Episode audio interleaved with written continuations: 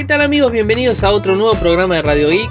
Hoy miércoles 9 de septiembre de 2020. Mi nombre es Ariel, resido en Argentina. Me siguen desde Twitter.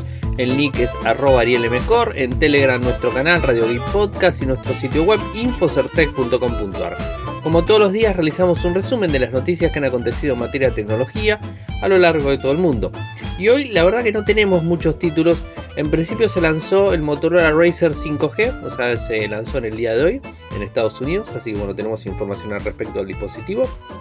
Tenemos también la filtración, o mejor dicho, el anuncio de la disponibilidad de las consolas Xbox Series X y S.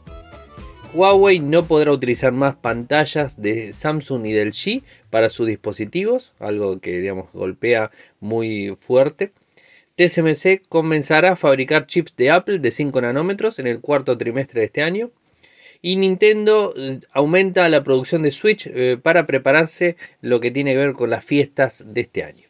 Así que bueno, esos son los títulos del día. Voy a dejarlo de Razer eh, para el último, el último tema porque vamos a hacer una comparación entre el modelo del año pasado y el modelo nuevo. O sea, y las diferencias que tiene un dispositivo del otro se anunció la disponibilidad del valor de las nuevas eh, Xbox X y Xbox S. Dos de las consolas, una más potente y la otra no tan potente, obviamente. Valores.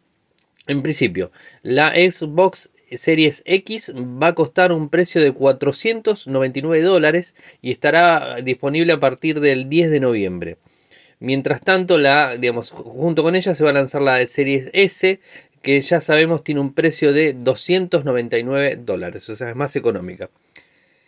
Eh, si se encuentran también en una región donde está Xbox All Access, está disponible por una mensualidad de 34,99 dólares y Xbox Series S de 24,99 por mes durante 24 meses después de que la compra hayan sido de su consola, obviamente, ¿no? Eh, a ver, la principal diferencia entre las dos consolas, ¿en dónde está? en la resolución en la que puede llegar a, digamos, a producir la Xbox X. Esta apunta en la resolución 4K hasta 120 frames por segundo, mientras que la Xbox Series S apunta a 1440 a 120 frames por segundo. Eso es un poco la diferencia. Después eh, cuenta con una CPU, la, la, X cuenta con una CPU más grande, eh, junto con una GPU reducida en la serie S. Ambas tienen almacenamiento flash NVMe personalizado, rápido, pero mientras que la serie X tiene 1 terabyte, la serie S tiene 512, digamos, medio tera. Está más fácil.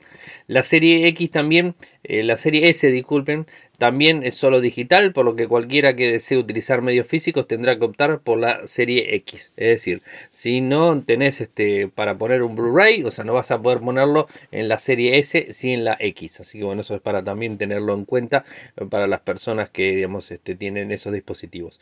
Y en cuanto a la resolución 4K y 1440p, o sea, hay que tener en cuenta mucho eh, si vamos a comprar una X o una S tenemos que tener en cuenta nuestro televisor. Si nuestro televisor soporta 4K, vale la pena realmente utilizar una consola la X y si no, digamos, este, optar directamente por la S.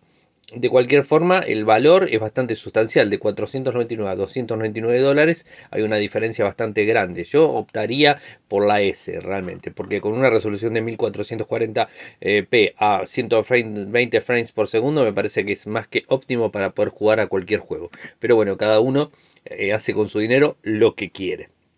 ¿Y qué sucede con Huawei?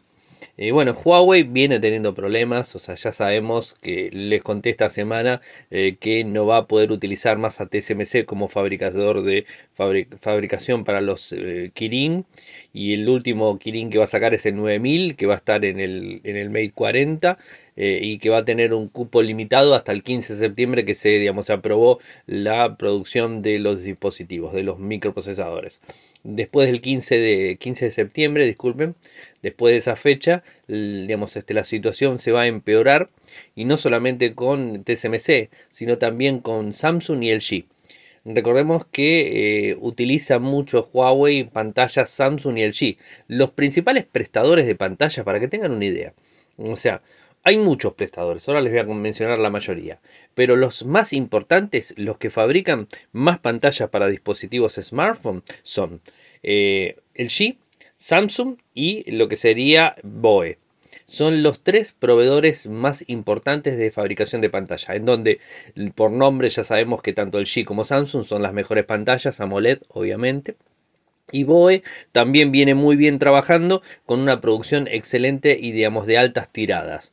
Es decir, eh, ¿Qué es lo que tendría que estar haciendo Huawei? Es utilizar solamente la empresa BOE para fabricar los paneles y no utilizar más Samsung y LG como viene utilizando en los Mate por lo general o en los P40 viene utilizando pantallas de LG y de Samsung. Así que bueno, esto estaría una cuestión, o sea, digamos complicada.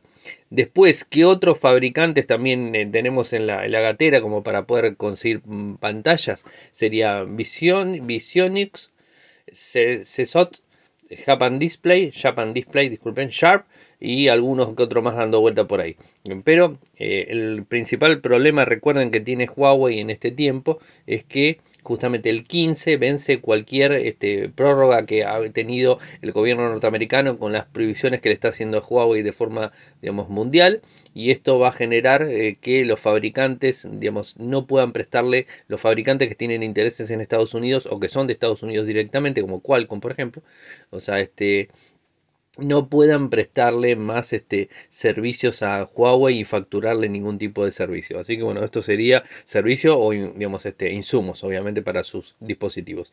Esto pone en jaque de alguna forma la, eh, la fabricación de dispositivos eh, móviles. Si esto continúa, yo creo que va a estar bastante complicada la, digamos, la, la vida de smartphone Huawei en adelante. Recuerden ya que tenemos una eh, previsión bastante complicada eh, con lo que tiene que ver con Android, que solamente se puede instalar la OSP, la misma ROM que tiene China eh, a nivel mundial, este, global. Entonces, este, bueno, ahí ya tiene una limitación. TSMC, los microprocesadores Kirin no se los puede fabricar más, con lo cual tiene que optar por MediaTek. Y MediaTek va a tener que optar por los microprocesadores que tiene MediaTek. No puede decirle a MediaTek, fabricame el Kirin 9000. No puede hacer eso. Tiene que optar por microprocesadores MediaTek. Además de esto, eh, digamos, este, tiene eh, provisiones con ARM, tiene provisiones este, también con, con con cual contiene provisiones este, en todo sentido, con lo cual esto va a generarle un, problema digamos, este, importante.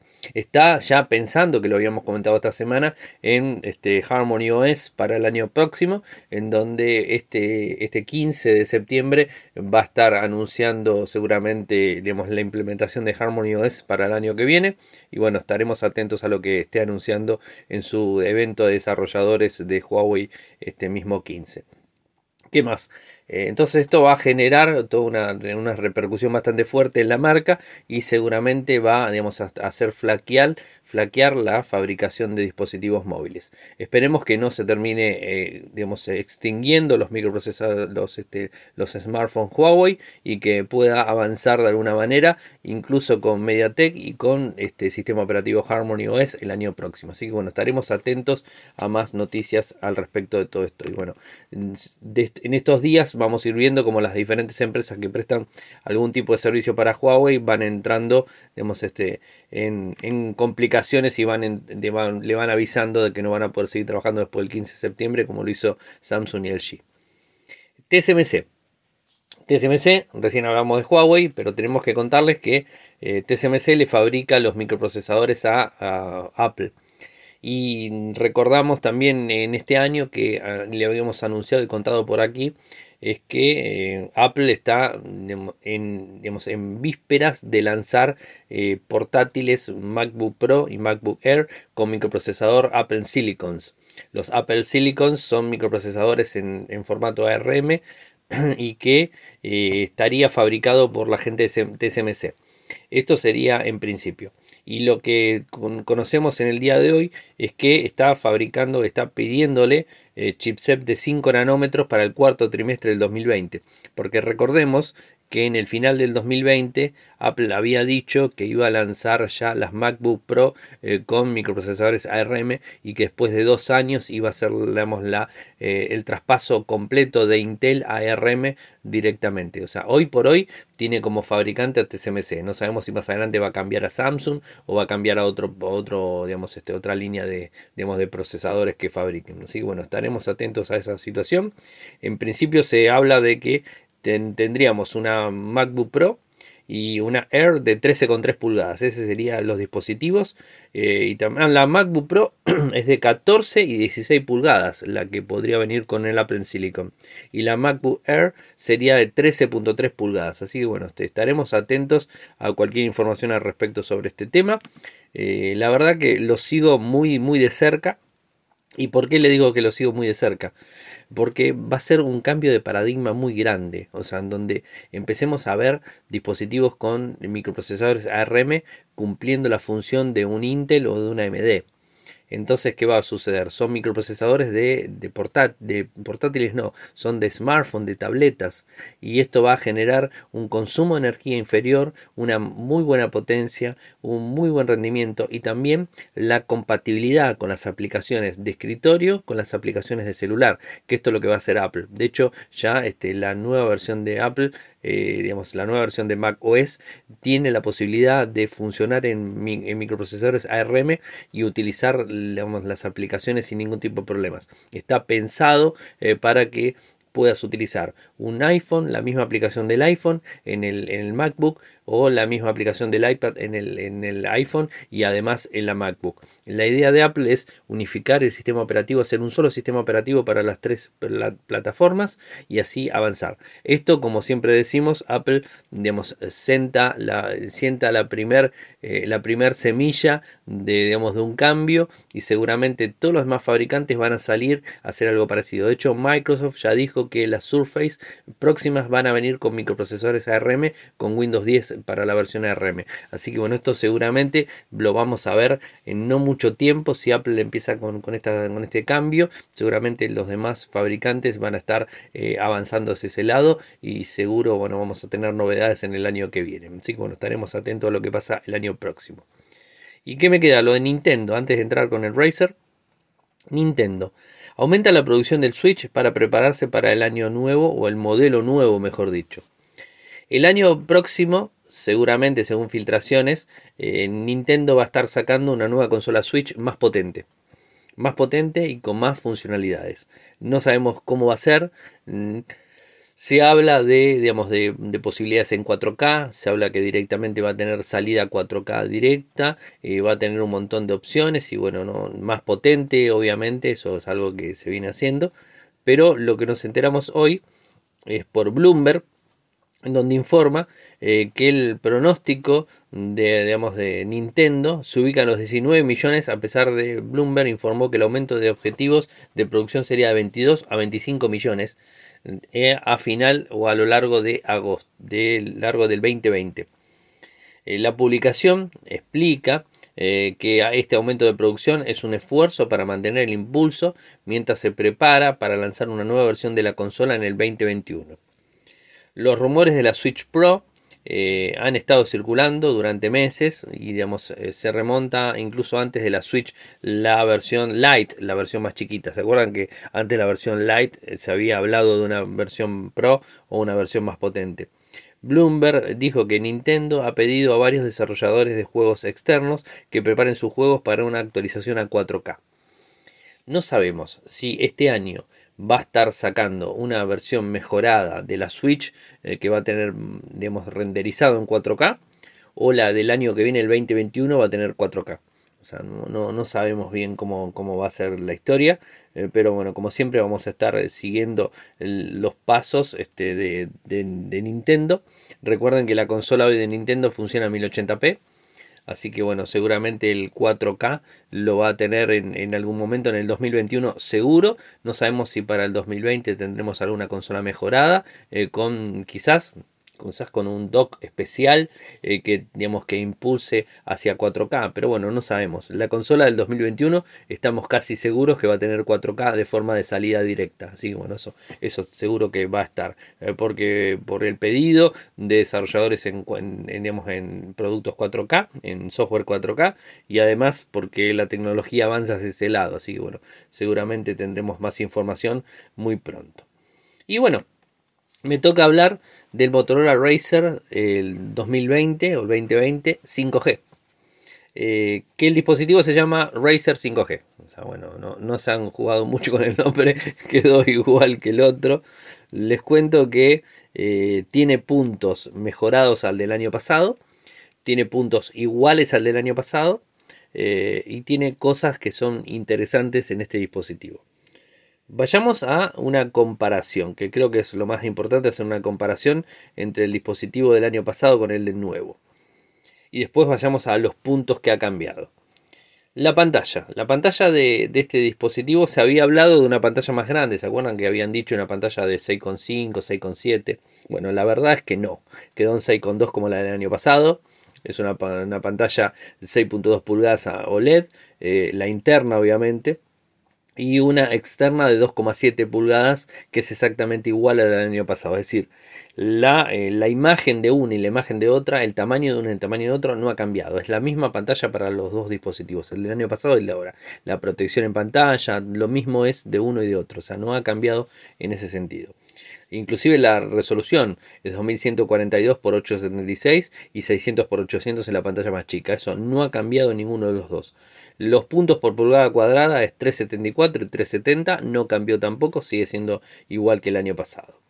Sistema operativo, acá hay diferencia. El año pasado salió con Android 9 cuando ya estaba Android 10, en este caso sale con Android 10 cuando ya está Android 11, pero bueno, está ahí, o sea, hace un día que salió, o sea, no, no pueden pedirle tampoco que esté el dispositivo con Android 11. Habría sido un, digamos, un golazo realmente que venga con Android 11, sería el primer dispositivo que no sea Pixel que tendría Android 11, pero no, o sea, viene con Android 10 y se va a actualizar Android 11, o sea, se repite lo del año pasado. Lo que pasa el año pasado había sido más adelante y arrancó con Android 9, mientras que podría haber salido con Android 10, bueno, salió con Android 9. En este caso, a un día de diferencia del lanzamiento, no creo que eh, Motorola se haya puesto a modificar todo para poder sacar Android 11.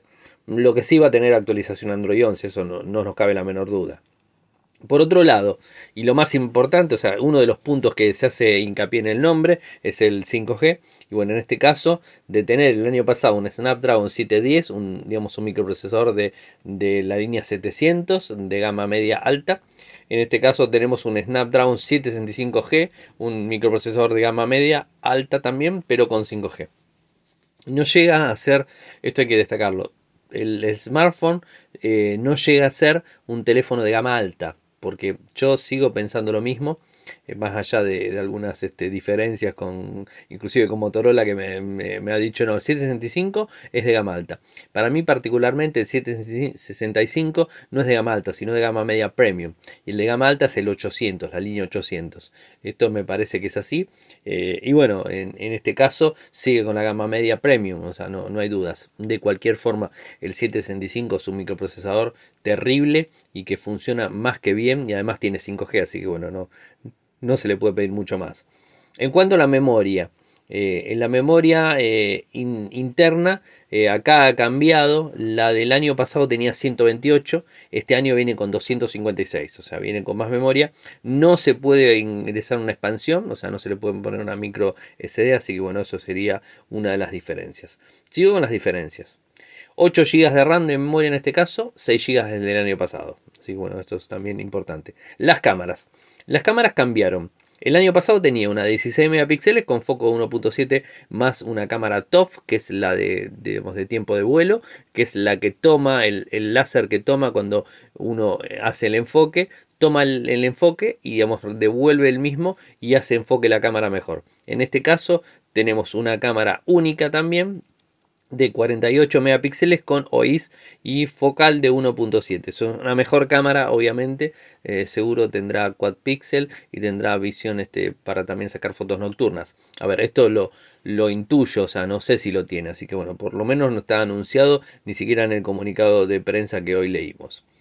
El del año pasado la cámara frontal era de 5 megapíxeles, este caso es de 20 megapíxeles. La cámara frontal es relativa porque se usa hasta cierto punto, porque tenés la posibilidad de cerrar el teléfono, usar la cámara principal como cámara delantera, inclusive para sacar una selfie. Con lo cual la cámara de selfie en sí eh, queda más que nada para videoconferencias, me parece. O sea que 20 megapíxeles está más, más que de sobra.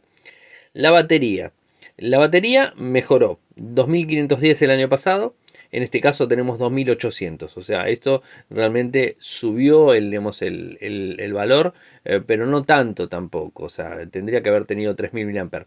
Igualmente recuerden eh, que el, del año pasado me dio un montón de horas, o sea, más de 9 horas de uso. No, no recuerdo exactamente cuántas horas de, digamos, de encendido en pantalla, pero me dio más de 8 horas seguro el encendido de pantalla. Con lo cual...